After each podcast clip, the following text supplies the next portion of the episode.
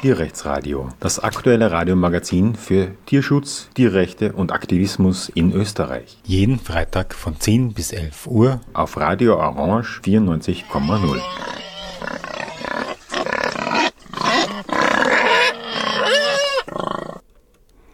Ja, willkommen zum Tierrechtsradio heute.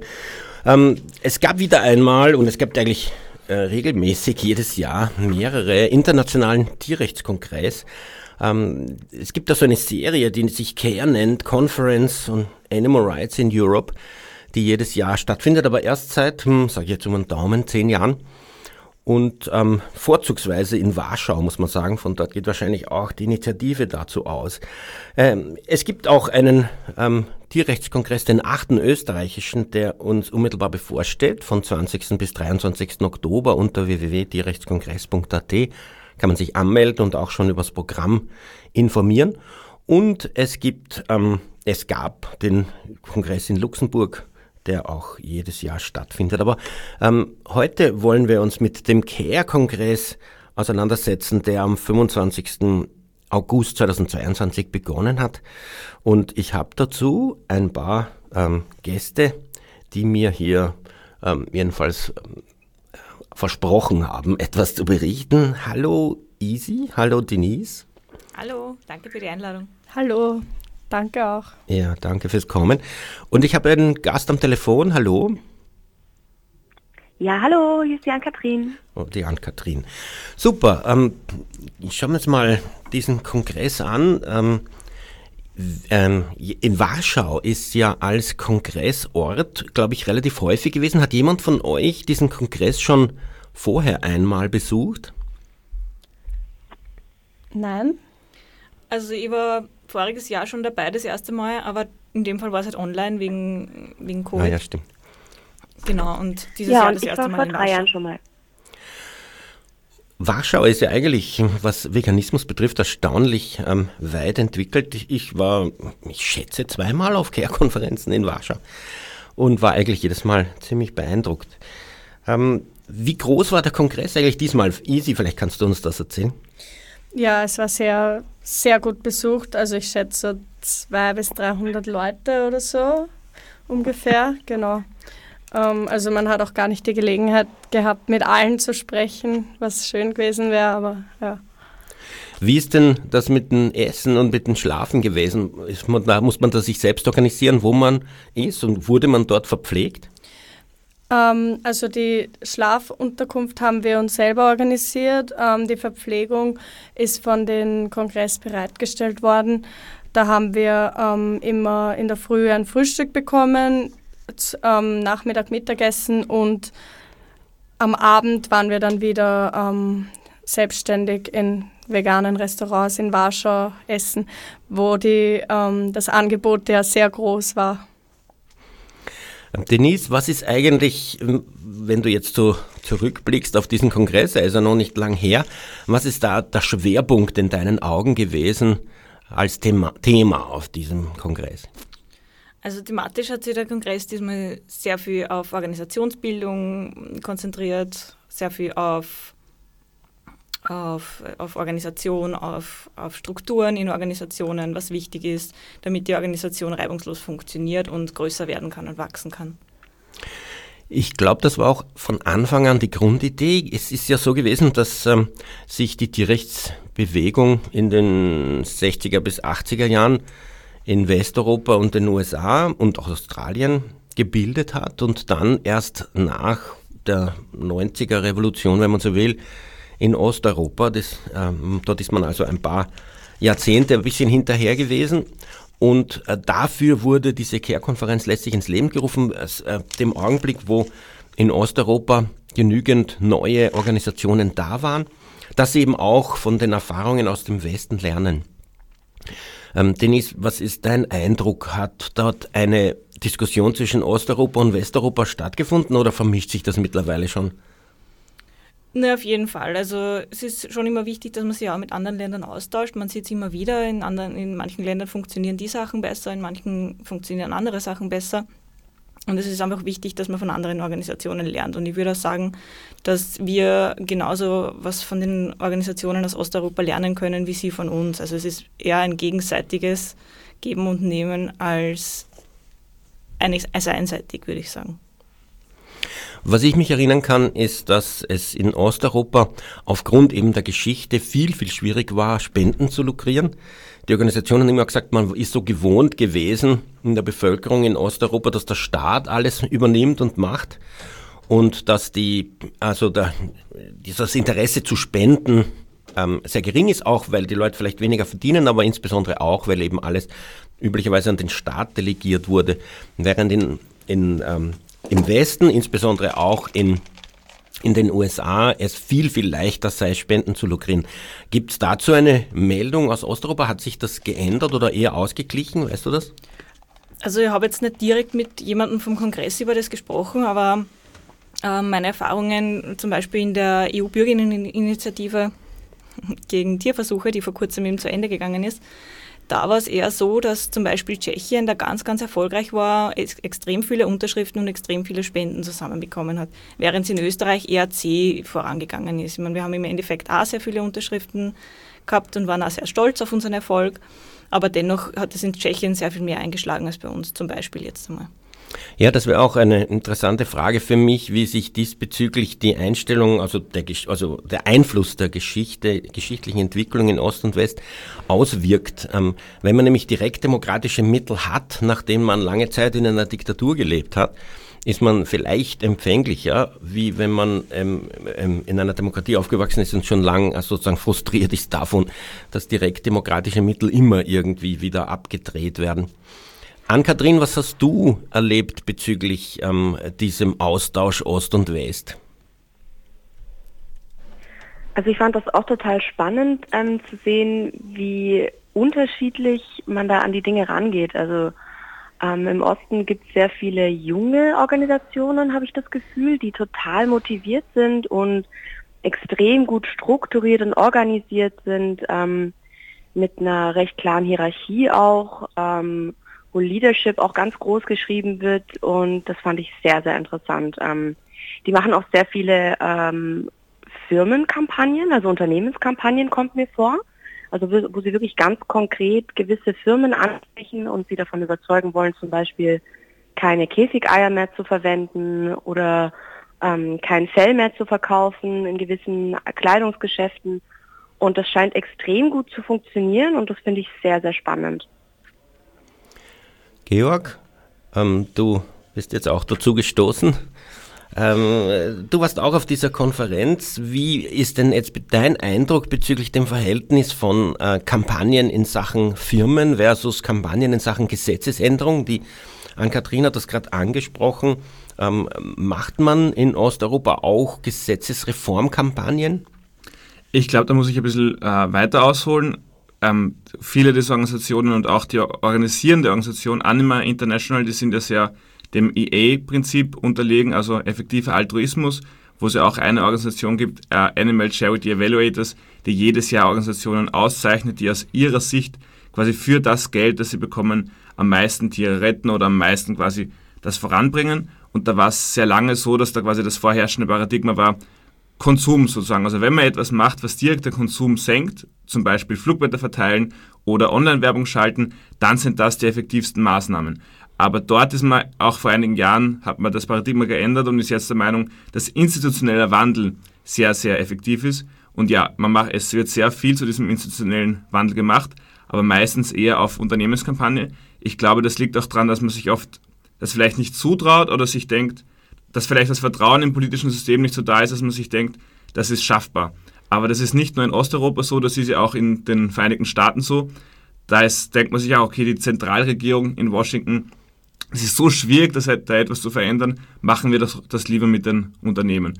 Und dieser Kampagnenziel wurde ja dann quasi von den USA, von diesen aufstrebenden osteuropäischen Organisationen übernommen. Ich würde auch gar nicht sagen, es es gibt so eine große Ost-West-Spaltung, wie es nie schön gesagt hat, bei gewissen Kampagnen sammelt man in, in Tschechien und so weiter mehr Unterschriften als bei uns, vielleicht weil auch der Modus anders ist. Oder bei der jetzigen PELZ, Europäischen Bürgerinitiative, gibt es irgendwie in Litauen mit Abstand am meisten Unterschriften, relativ gesehen. Ähm, was ich auch ein bisschen sehe bezüglich Kultur.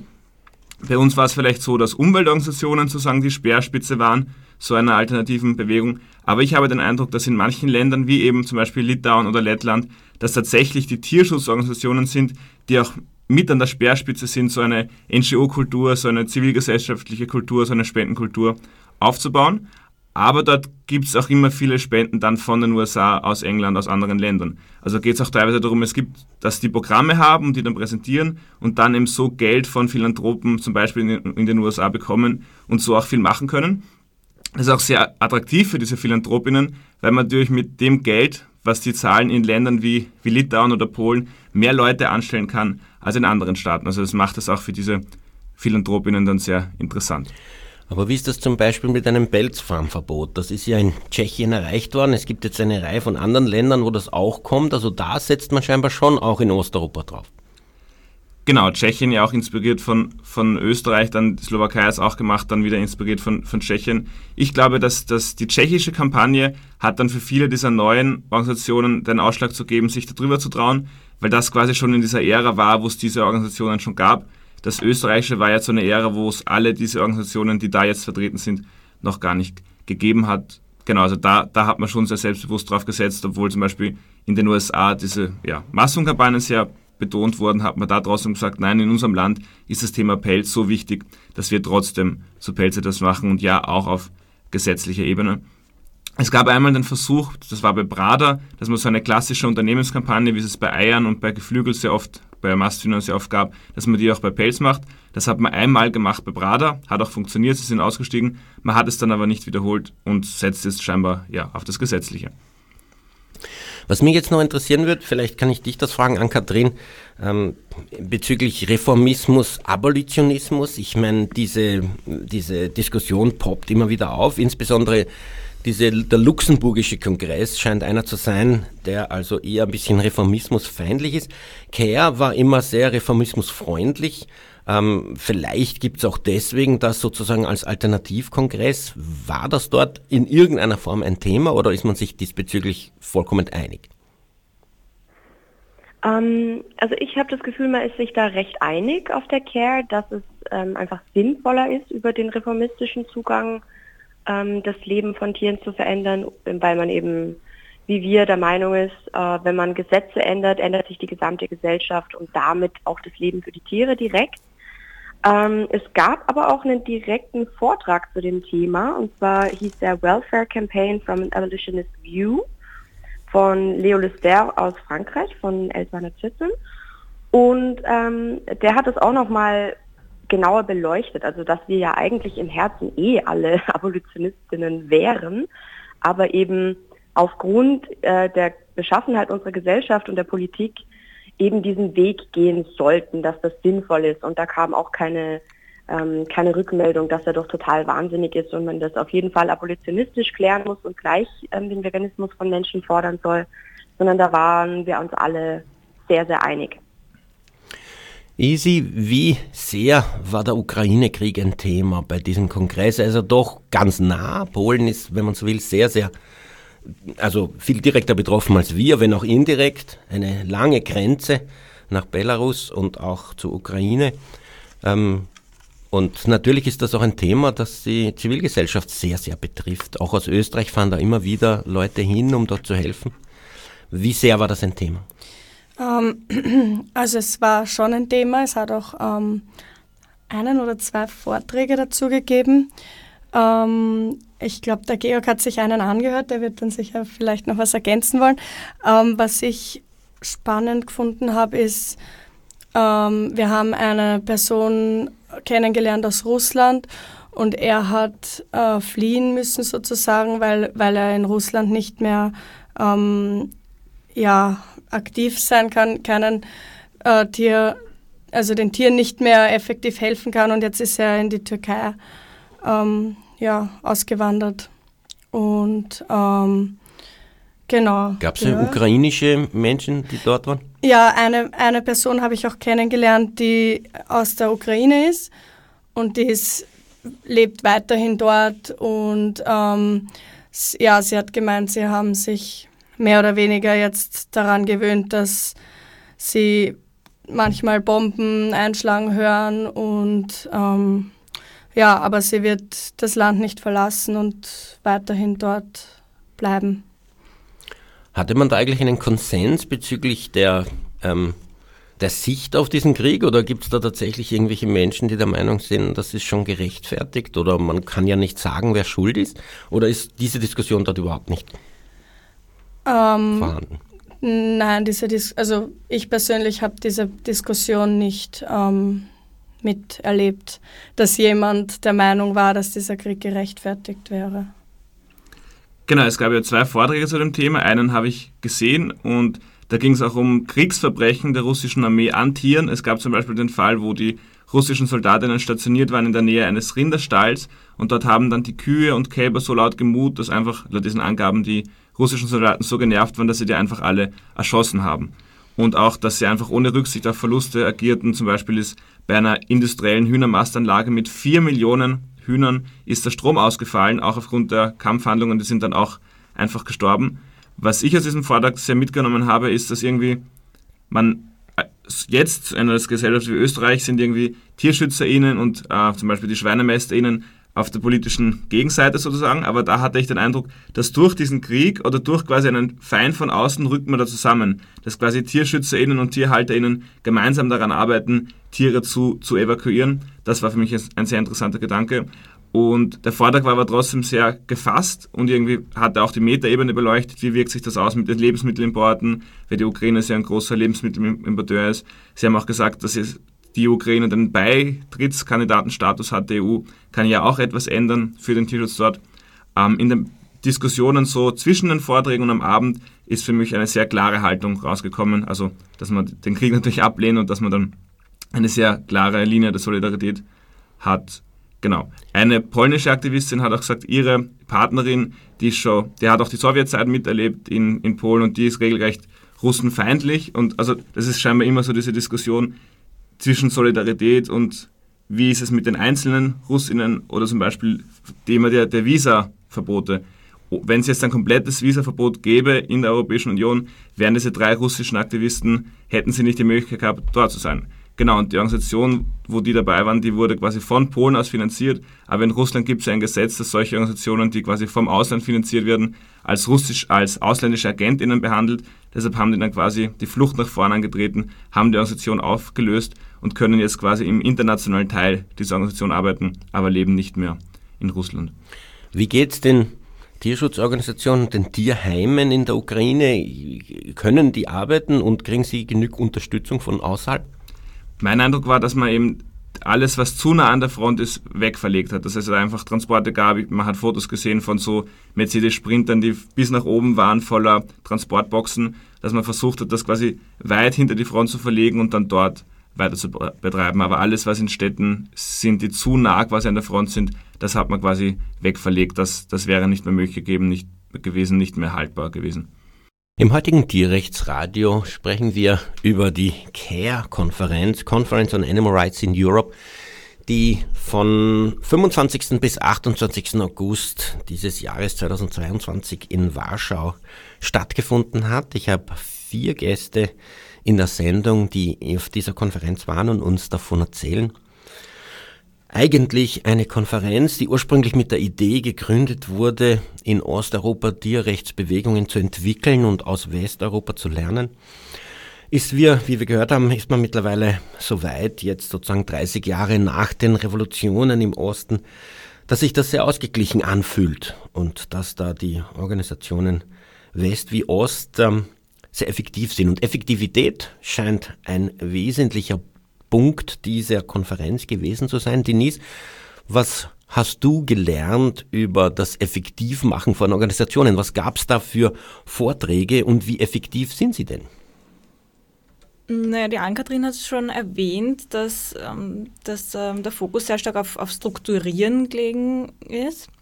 Also es hat einen, einen Vortrag gegeben über Leadership zum Beispiel und ähm, genau, wie man das am besten lernt, dass man Leadership, dass man Leadership hat, das nicht, was nicht, was nicht heißt, dass, dass einer sagt, was lang geht und die anderen hören, sondern dass man einfach eine Person hat, die den Überblick bewahrt und die ein Team so, ich würde jetzt nicht sagen einteilen, aber organisieren kann, dass es einfach gut funktioniert und, und effektiv gearbeitet werden kann. Hast du das Gefühl, das ist konstruktiv und es sind tatsächlich sehr effektive Organisationen, mit denen man auf der Konferenz zu tun hat? Ja, ich habe schon, schon sehr stark das Gefühl, es waren zum Beispiel Leute von der Humane League da, zum Beispiel auch der Aaron Ross, die machen sehr viel eben Corporate Outreach-Kampagnen, die wir auch schon kurz angesprochen haben zuerst, wo man eben gegen Unternehmen kampanisiert. Und ich habe den Eindruck, je größer eine Organisation wird, desto wichtiger wird es auch, dass es eine gewisse Struktur gibt, damit einfach die Leute sie auskennen und sie wissen, was sind meine Aufgaben, was sind meine Verantwortungen. Ich glaube, dass das schon sehr effektiv dann sein kann, wenn man das richtig macht. Ann-Kathrin, vielleicht äh, kannst du uns etwas dazu sagen, was denn jetzt momentan die zentralen Kampagnen in Europa sind oder auch weltweit? Hat man da einen Eindruck gewonnen auf dieser Konferenz? Also ich glaube, dass wirklich der Fokus ähm, noch immer auf diesen Unternehmenskampagnen liegt und da eben auch aus diesem effektiven Altruismus-Gedanken heraus hauptsächlich auf Hühnern, also eben weil dort am meisten Tiere, am meisten Lebewesen ähm, persönlich betroffen sind, also weil Hühner töten wir am meisten. Wobei eigentlich sollte man ja dann sogar Fischkampagnen machen, weil da ja noch mehr äh, Lebewesen sterben. Aber das scheint dann doch wieder zu fern ähm, zu sein von ja, von einem Kampagnisierungsgedanken. Vielleicht liegt es auch daran, dass man da viel weniger genau ähm, Firmen äh, ansprechen kann, weil man eh nie so genau weiß, wer was, wie wann und so mit Fischen. Ähm, und bei Hühnern ist man doch näher dran. Also da kann man auch leichter ähm, Bilder produzieren, ähm, viel leichter äh, Menschen dazu bringen, sich das auch direkt anzuschauen. Ähm, vielleicht ist das der große Unterschied. Und ähm, es wird sehr stark auch darauf gegangen, dass man wirklich mit den Firmen diskutiert, also dass man nicht einfach nur ähm, ja, gegen sie plötzlich eine Kampagne fährt und gegen sie demonstriert, sondern dass man vorher sehr detaillierte Gespräche führt und sagt, ähm, hier, das, das wären unsere Ziele, zieht doch bitte mit und da auch wirklich stark in, in die Negotiations reingeht, also sehr intensive Gespräche vorher führt und dann wenn man merkt, okay, die, die Firmen wollen einfach den Schritt nicht gehen, dass man dann äh, stärkeren Druck aufbaut. Das fand ich sehr interessant. Also der Aaron Ross, den die Denise schon angesprochen hat, hat auch da ganz speziell ähm, einen Vortrag dazu gehalten, ähm, wie man eben so eine Diskussion führt, auf was man da achten sollte, was da die, die psychologischen Hintergründe auch sind, also wie man es schafft, jemanden dazu zu bringen, das zu machen, was man gerne möchte, ähm, also wie man wirklich solche Verhandlungen führt, wie, wie, wie auf dem Handel, auf dem Markt, ähm, wo man eben ein Ziel setzt und die andere Person geht natürlich drunter und irgendwo in der Mitte will man dann eigentlich gemeinsam landen. Also sehr, sehr interessant. Ich glaube, für Österreich wäre die wesentlichste Frage, wie geht man vor, ohne geklagt zu werden, weil das lebt ja. in Österreich ist da fürchte ich der Standard bei so einer Auseinandersetzung mit Firmen. Das scheint in anderen Ländern irgendwie überhaupt nicht der Fall zu sein. Also da haben wir mit vielen AktivistInnen gesprochen, die, die uns total entsetzt angeschaut haben, als wir gesagt haben, wie schnell das bei uns jetzt gelaufen ist. Aber ununterbrochen ist das so. Es ist ja nicht nur bei Spar, es ist bei Fiakern, es ist bei den Gatterjägern. Wir werden ständig äh, geklagt, wenn man nur irgendwen, ähm, also eine Firma kritisiert was da sehr wichtig ist, weil es gab auch Vorträge von Organisationen, die zum Beispiel in Nordamerika agieren und in Südamerika und jetzt nach Südostasien expandieren, sind diese kulturellen Unterschiede. Es gibt scheinbar einfach Gesellschaften, wo Konfrontation, Konflikt mehr gemacht wird und wo das als etwas Konstruktives gilt. Ich habe das Gefühl, Österreich ist so eine konfliktreichere Gesellschaft. Andererseits wird man wieder sehr geklagt. Und dann gibt es wieder Gesellschaften, wo das viel unüblicher ist und wo man auch anders agieren muss. Und auch gesetzlich, zum Beispiel in USA weiß ich jetzt gar nicht von Klagen wegen solchen Unternehmenskampagnen. In England, der Campaign hat mir gesagt, er würde gerne geklagt werden. Er hat das Gefühl, es kommt einfach nicht zurück. Der macht, er macht und macht. Und die Unternehmen machen sie ähnlich wie bei uns die ÖVP bei den Vorspaltenböden. Sie sitzen das einfach aus und reagieren nicht darauf und geben keinerlei Angriffsfläche.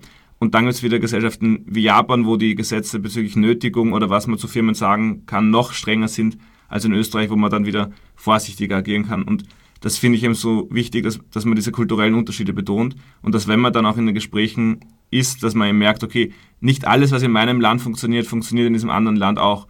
Und auch sehr wichtig, wenn es eine Organisation expandiert, kann die nicht einfach alles eins zu eins übernehmen. Oder auch wenn ich jetzt in einem Land bin, wo noch wenig passiert ist und ich höre jetzt einen Vortrag einer sehr erfolgreichen Organisation und denke mir, boah, ich muss es genauso machen, dass es eben nicht so ist. Und es müssen beide Seiten verstehen, dass man so Konzepte nicht eins zu eins übertragen kann, auch wenn sie in manchen Ländern erfolgreich sind. Vielleicht kann man sie auch nicht von Wien nach Vorarlberg übertragen, das muss man auch bedenken. Ähm, du hast gesagt, Konflikt in Österreich, ja, das gehört eben zur Konfliktkultur dazu, wie das die Firmen sehen, dass sie klagen, weil das ist ihre Art, diesen Konflikt zu führen. Ich würde übrigens diesen Aktivisten, von dem du erzählt hast, der sich freuen würde über Klagen, gerne näher erzählen, wie lustig das ist, weil in Österreich behaupte ich, und man kann mich gern versuchen zu widerlegen, ich behaupte, als Privatperson kannst du keine, also ohne ein Backup durch eine gescheit große Organisation, die auch Geld hat bei solchen Klagen, kannst du keine Kampagne gegen eine Firma machen ähm, mit deinem Namen und deinem Gesicht. Also das kannst du nur anonym, weil sonst klagen sie dich ähm, und du verlierst ähm, dein, deinen gesamten Besitz. Also es ist noch die Option, keinen Besitz zu haben. Also keinen Besitz zu haben oder anonym zu sein. Ansonsten kannst du solche Kampagnen nicht führen. Punkt. Mir hat ja auch der Marek, der auch studierter Jurist ist, auch in Österreich war und jetzt der Obmann von Opras ist, gesagt, ja, es gibt die Klagen auch in Tschechien und der Slowakei, aber die die Summen, über die man da spricht, sind einfach lächerlich im Vergleich zu Österreich. Also meinte, unsere Streitwerte und unsere Anwaltskosten, Gerichtskosten, das ist einfach astronomisch im Vergleich zu dem, was das genau das gleiche in Tschechien oder der Slowakei kosten würde. Dadurch ist es für sie auch automatisch weniger bedrohlich, weil es weniger Geld einfach ist. Ja, für Hörer und Hörerinnen, die jetzt nicht wissen, um was für Dimensionen es geht, ganz kurz ein Wort, diese große Slap-Klage von Spar gegen den Verein gegen Tierfabriken würde dem Verein, wenn er alles verliert, etwa 100.000 Euro kosten. Und das ist noch keine Schadenersatzklage, sondern das sind ausschließlich die Gerichtskosten selbst. Wenn also Spar eine Schadenersatzklage anschließt, könnte er den doch recht großen Verein gegen Tierfabriken vollkommen vernichten, wenn er die natürlich auch gewinnt. Also das ist ein, ein sehr, sehr heißes Pflaster. Ähm, es gab ja weltweit auch einmal diese Aktivität von McDonald's. Die waren ja dafür bekannt, überall jeden zu klagen, der mit einem Flugblatt wachelt. Das haben sie auch in Österreich gemacht und das war sehr, sehr erfolgreich, muss man sagen, und hat also vieles dieser Proteste zum Schweigen gebracht und beziehungsweise in den Untergrund verschoben. Nicht? Also die Menschen haben dann statt Flugblatt zu verteilen Beton in die Klos von den McDonald's gegossen. Ähm, ja, das ist halt auch nicht eine sehr vernünftige Art, ähm, einen Konflikt auszutragen. Also ähm, jedenfalls demokratiepolitisch total illegitim, mit solchen äh, Slap-Klagen zu kommen. Aber nachdem das ja offensichtlich nur ein österreichisches Problem ist und wir über eine internationale Konferenz reden, ähm, gehen wir wieder zum Thema zurück. Easy, ich würde gern von dir hören über den Vortrag Schrimps, Meerestiere. Ähm, die AK hat noch gesagt, also die Ann-Kathrin, dass ähm, man eigentlich, wenn man äh, das Hauptleid sozusagen reduzieren will, das der Mensch auf dieser Erde produziert, müsste man sich auf Meerestiere konzentrieren. Ist das der Fall, dass man das jetzt zunehmend macht in der Tierschutzbewegung?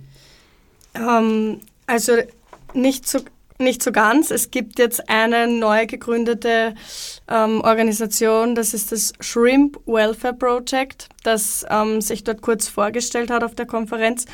Und genau, also es ist ähm, eigentlich interessant zu sehen, dass dass es sehr wenige Menschen gibt in der Tierrechtsszene, die sich mit Shrimps und generell mit Meerestieren ähm, befassen, gerade auch wenn es um das, um das Wohlbefinden der einzelnen Individuen geht. Also natürlich zum Beispiel ähm, es gibt sehr viele Meereskampagnen auch von Greenpeace oder so, aber da geht es halt nicht um das Wohlbefinden der Individuen, sondern generell um ähm, eine, eine gesunde Meeresumwelt.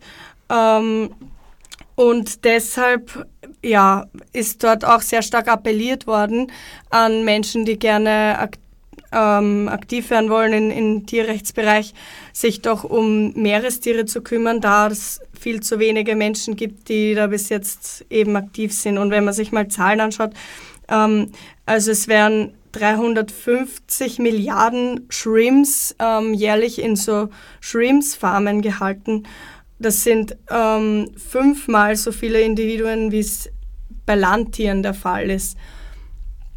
Also ja, es ist auf jeden Fall eine, eine sehr monströse Zahl, wo man schon ähm, sagen kann, dass es sich auf jeden Fall auszahlt, da Verbesserungen für die Tiere zu ähm, erwirken zu Aber können. man hat wahrscheinlich das Problem, dass die Empathie mit einem Schrimp viel weniger leicht zu erwecken ist als mit einem Schwein. Aber ich muss allerdings sagen, es ist natürlich immer eine Frage dessen, wie man das präsentiert und auch wie man, äh, worauf man als aktivistische Organisation den Schwerpunkt setzt. Weil ich kann mich erinnern, 2000 gab es eine Umfrage, da war das dumme Huhn sozusagen in Österreich als ein, ähm, als ein Tierschutzthema ganz hinten. Die Bevölkerung hat gesagt, Hühner interessieren uns überhaupt nicht.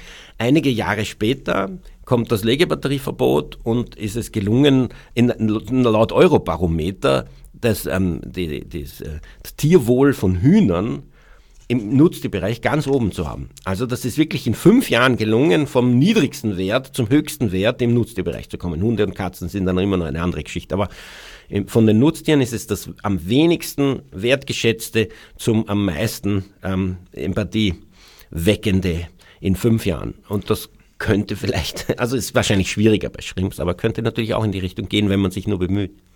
Ja, ähm, aber wenn man es auch rein ethisch betrachtet, ist es ja im Prinzip, geht es ja um die Leidensfähigkeit.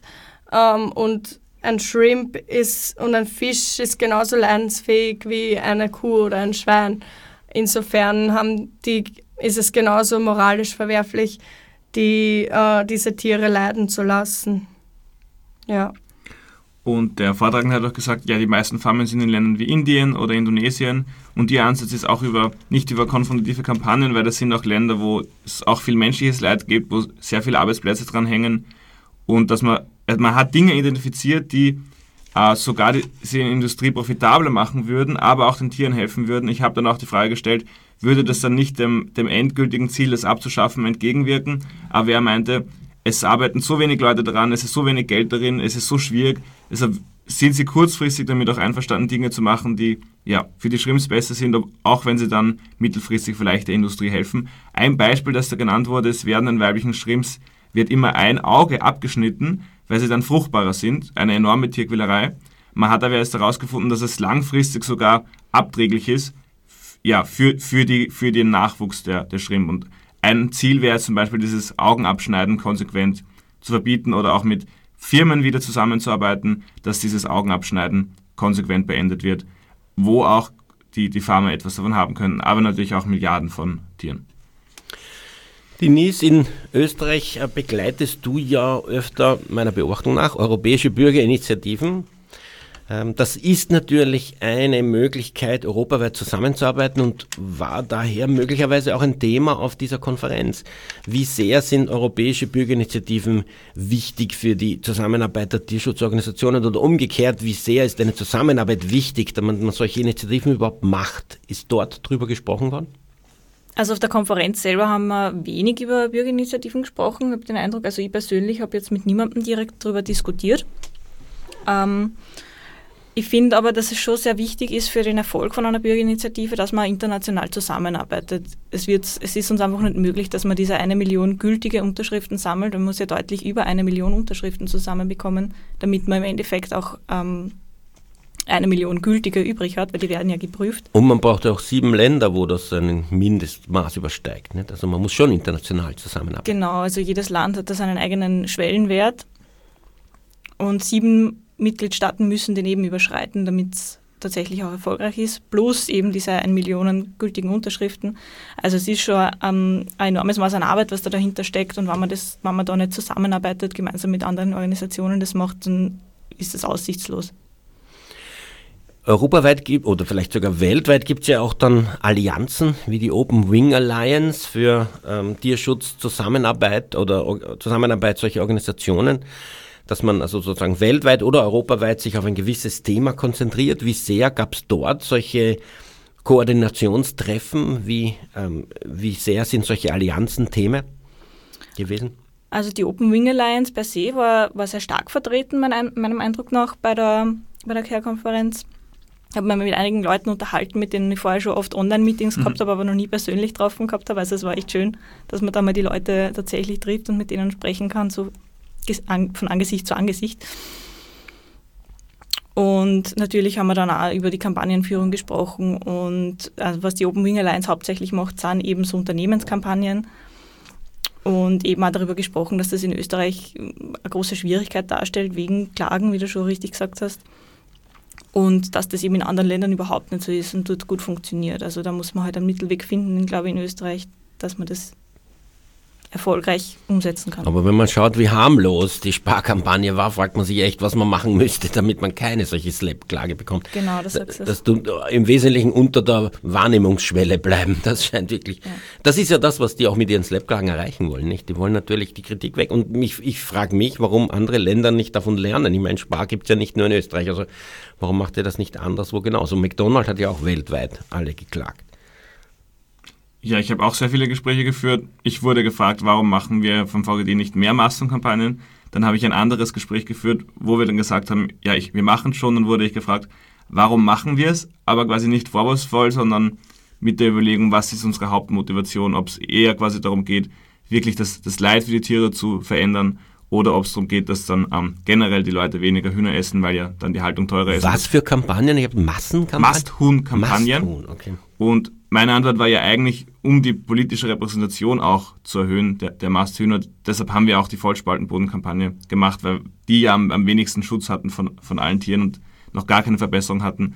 Also ich habe auch den Eindruck, teilweise haben wir andere Metriken als, als andere Länder, weil bei uns nicht nur Leid zählt oder weniger Tiere essen, sondern eben auch diese politische Repräsentation. Ich meine, man muss in meinen Augen eine Kampagne dort machen, wo man sie gewinnen kann, wo man einen echten Fortschritt erreichen kann. Und das ist natürlich ein gewisses, also das hängt total von den Randbedingungen in der Politik ab, was gerade möglich ist und was nicht möglich ist. Ähm, Ann-Kathrin, ich würde dich noch jetzt gerne fragen, inwiefern Vegan Campaign, Vegan Outreach, Vegan-Verbreitung ein Thema war auf der Konferenz. Ich hatte das Gefühl, das war diesmal viel, viel weniger Thema als noch letztes Mal. Also letztes Mal ist in meinem Fall vor drei Jahren, vor Corona noch. Ähm, also ganz spezielle Vorträge dazu gab es, glaube ich, überhaupt gar nicht dieses Mal. Ähm, Im Gespräch ähm, war es schon manchmal Thema, ähm, dass man, dass man eben über so Programme gesprochen hat wie den veganen Monat von der veganen Gesellschaft. Das gibt in vielen ähm, Organisationen, dass sie, dass sie eben nicht diese, diese Trennung haben wie wir in VGT und VGÖ, sondern dass sie immer zusätzlich zu einer Kampagne, zu einem speziellen Thema, eine Vegan-Kampagne dazu fahren. Also um eben gleich zu sagen, okay, ähm, wenn jetzt äh, die Haltungsart bei Hühnern ähm, ein Problem ist und ihr da draußen das genauso seht, wie wäre es denn, wenn ihr mal vegan ausprobiert? Also das, das scheint bei anderen Organisationen noch eher zusammen zu sein, wobei ich auch mitbekommen habe, dass sich, ich glaube in Tschechien oder was, Polen, Entschuldigung, ähm, auch schon die Organisationen doch auch schon aufgesplittet haben, um einfach doch noch ein bisschen effizienter zu sein, also um noch sich mehr auf dieses Vegan-Thema zu konzentrieren. Ähm, Meinst du jetzt, dass die ähm, Gruppierungen deswegen weniger über Vegan gesprochen haben, weil sie weniger spezifische Vegan-Kampagnen machen oder weil sozusagen die Vegan-Konferenz wann anders, woanders mit anderen Organisationen stattfindet? Beides. genau. Also auf der einen Seite ähm, ist eben dass der Veganismus für sie schwingt einfach mit und ist irgendwie dabei in den Kampagnen als, als ähm, äh, Alternative zu dem Tierleid. Und andererseits eben, wie du sagst, gibt es jetzt schon einige ähm, äh, Events, wo man auch wirklich ganz speziell über diese Vegan-Themen sprechen kann. Also wo es wirklich ganz dezidiert um die Kampagnenführung da auch dann geht. Wie bekommt man die Leute dazu, einen veganen Monat auszuprobieren? Ähm, wie funktioniert dieses Nudging, also das äh, schmackhaft machen für, für Restaurants und andere Gastronomiebetriebe? Ähm, vegane Produkte und Gerichte anzubieten? Also wie, wie macht man ihnen das schmackhaft? Wie, wie ähm, kann man ihnen zeigen, wie einfach man Dinge ersetzen kann? Also dass man eine Sahnesoße einfach auch mit, mit veganen Produkten hinbekommt, dass die Lagerung da einfacher ist sogar und solche Dinge. Also das, das war ganz ausgelagert. Also über so ganz, ganz spezielle Dinge habe ich jetzt mit gar niemandem gesprochen in diesem In Fall. Estland, weiß ich noch, ähm, vor zehn Jahren, schätze ich jetzt etwa, hat sich die Gruppe aufgespalten in drei, die natürlich unter der Hand zusammengearbeitet haben, aber nach außen hin sich auch einen anderen Namen gegeben haben und anders aufgetreten sind. Nämlich einerseits eine vegane Positiv-Campaigning-Gruppierung, die also Infrastruktur versucht aufzubauen. Andererseits eine konfrontative Tierschutzorganisation, wenn man so will, die eben auf, äh, die eben sozusagen auf Reformen und Veränderungen pocht. Und drittens eine Negotiation-Gruppierung, die ausschließlich verhandelt und halt sehr seriös auftritt und so tut, als hätte sie nichts mit den anderen zu tun. Und also das sozusagen als ein, ein, äh, eine Konsequenz aus diesen Erfahrungen, dass man am besten diese drei Themen nicht nur trennt, sondern auch noch personell aufsplittet. Ähm, ich hatte auch den Eindruck, es gab jetzt keinen Hauptvortrag dazu, weil es generell weniger inhaltliche Vorträge gab und das meiste auf Organisationen, Strukturen, Strategien lag. Es gab aber so Lightning Talks und da gab es zwei zehnminütige Vorträge zu Thema Vegan-Kampagnen. Eine war in Polen eine Kampagne, wo man mit Ärzten und Ärztinnen als Testimonials für die vegane Lebensweise zusammenarbeitet und dann einen Vortrag, den ich, ah, das war sogar ein einstündiger, den ich sehr spannend fand, über die ja, eine Organisation in Ungarn, die auch mit Firmen zusammenarbeitet, die sich quasi bewusst dazu entschieden hat, die Politik nicht anzustreifen wegen der schwierigen politischen Lage. Sie hat auch dann eine, eine Konferenz ins Leben gerufen, wo eben die Politik mit großen und kleinen Firmen spricht. Er hat auch erzählt, in der öffentlichen Beschaffung in Ungarn ist es verboten, vegane Menüs anzubieten. Also wenn man eine Küche ist für Krankenhäuser, für Schulen, muss man tierisches verwenden, sonst ist es illegal. Das ist da ganz zentral geregelt im persönlichen Gespräch wurde mir zum Beispiel auch von, von Anima gesagt, dass man jetzt stärker auch auf, auf Plant-Based setzen will. Also ja, es gab generell weniger inhaltliche Vorträge, aber es, es gab schon noch was dazu. Aber interessant ist ja, dass sich bei der veganen Szene, also veganen Entwicklung der Gesellschaft etwas tut. Also einerseits sieht man ja einen Rückgang im Fleischkonsum, der ähm, jetzt erstmals deutlich wird, nach weiß der Himmel wie vielen Jahren von Campaigning, die VGÖ, die Vegane Gesellschaft Österreich, gibt es seit 1999. Die ersten 20 Jahre war eigentlich äh, kaum eine Änderung zu merken. Diese, dieser Rückgang in den letzten Jahren kann natürlich auch mit Covid zusammenhängen. Aber jedenfalls ist vegan in aller Munde. Es ist kürzlich dieser ähm, vegane Biller gegründet worden. Es gibt den veganen Burger King. Also da tut sich schon etwas. Wer ist denn da verantwortlich? Wer macht denn das? Wieso gelingt das? Wo kommen diese Erfolge her? Es gibt ja auch Firmen, so immer, wie es vorher diese Commitments gab, okay, ab 2025 steigt dieser Konzern aus Käfigeiern aus, ab 2026 verwenden wir andere Standards bei den sogenannten Masthühnern. Gibt es ja auch schon Firmen wie Ikea oder Burger King oder Starbucks, die gesagt haben, bis zu einem gewissen Stichtag haben wir 25% oder 50% unseres gesamten Sortiments komplett vegan. Und da stelle ich mir dann schon die Frage, wenn selbst die Firmen so vorangehen, sollen wir dann nicht auch gleich das fordern, anstatt so Must-Tun-Standards zu fordern, was ja viel weiter weg ist von, von so 50 Prozent pflanzlich. Also das hat mich schon zum Nachdenken gebracht. Ich glaube, dass viele Firmen auch ähm, den Vorteil erkannt haben, was das Marketing technisch ihnen an Umsatz bringen kann, wenn man äh, rein vegan propagiert, also Werbung dafür macht.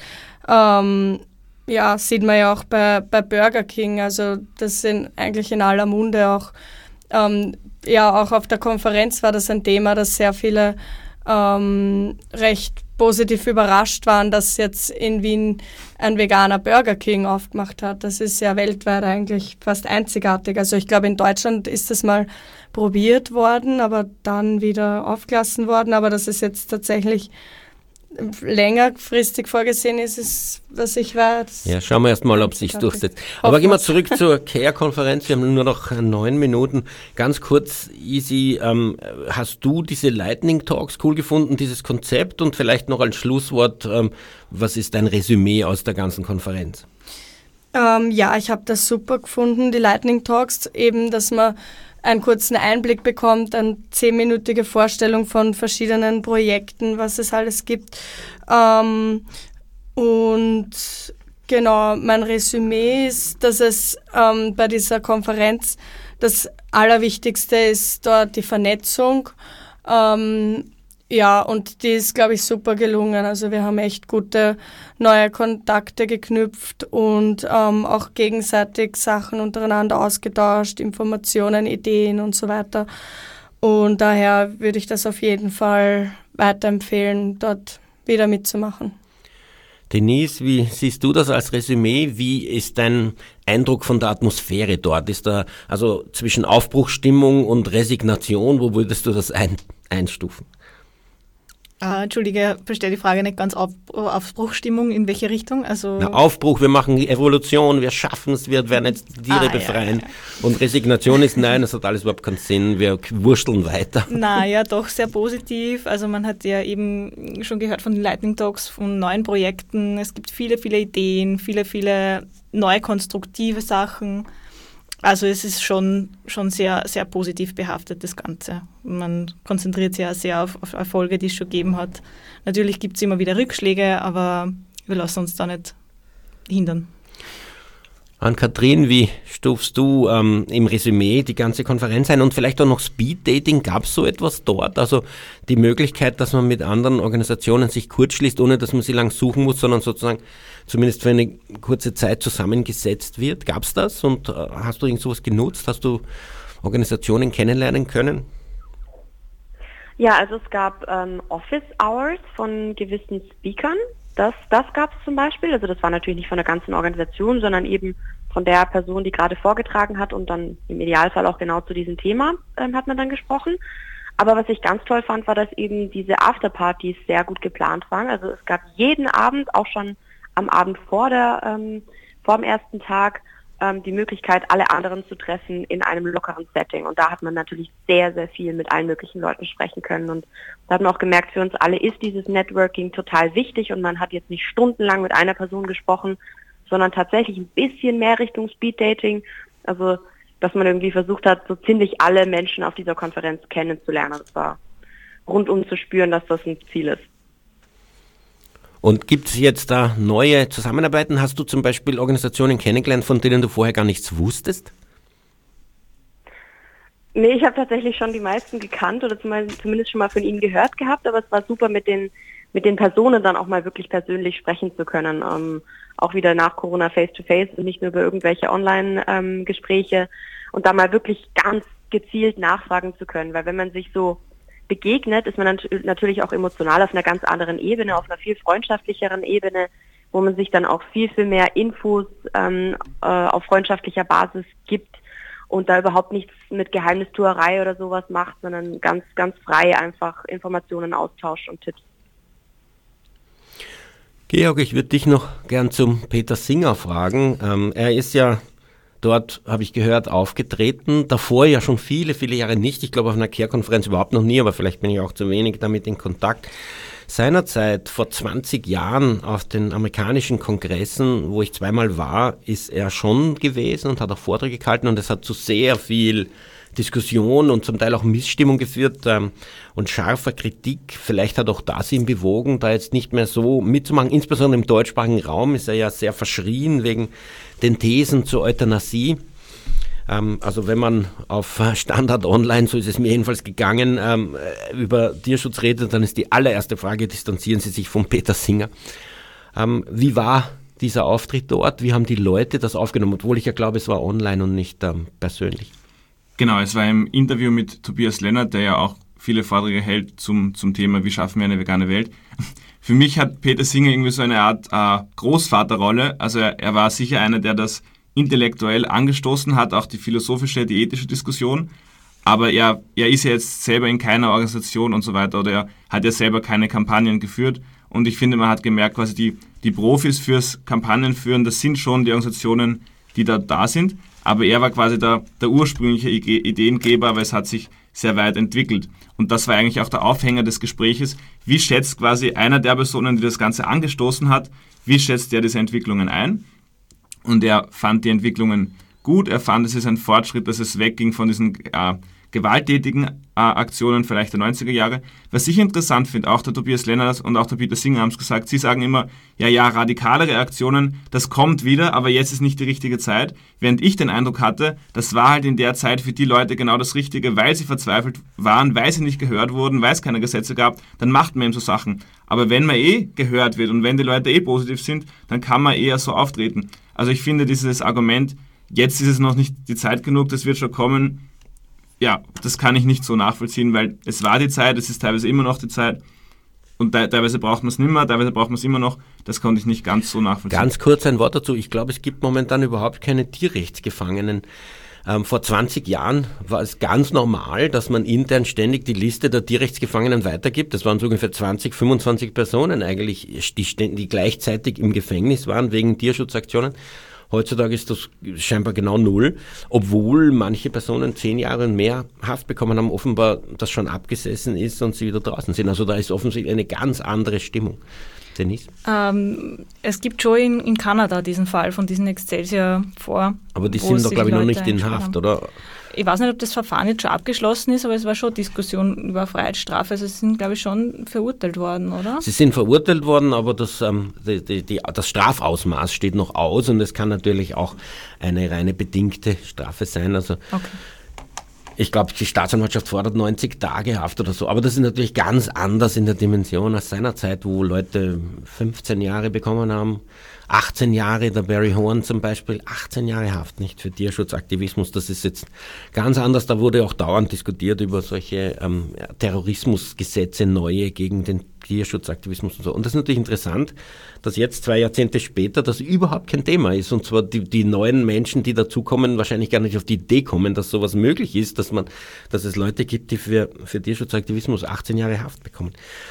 Ganz kurz noch, Georg, ähm, Resümee, Atmosphäre, wie, in welche Richtung entwickelt sich das? Wir haben noch zwei Minuten. Die Stimmung ist vorsichtig optimistisch, was ich als positiv empfinde, dass es nicht mehr diesen blinden Optimismus gibt. Also es gibt nicht mehr so diese Forderung, ja, es ist alles so super, alles sind so toll, alles ist so perfekt und wir werden das sofort gewinnen.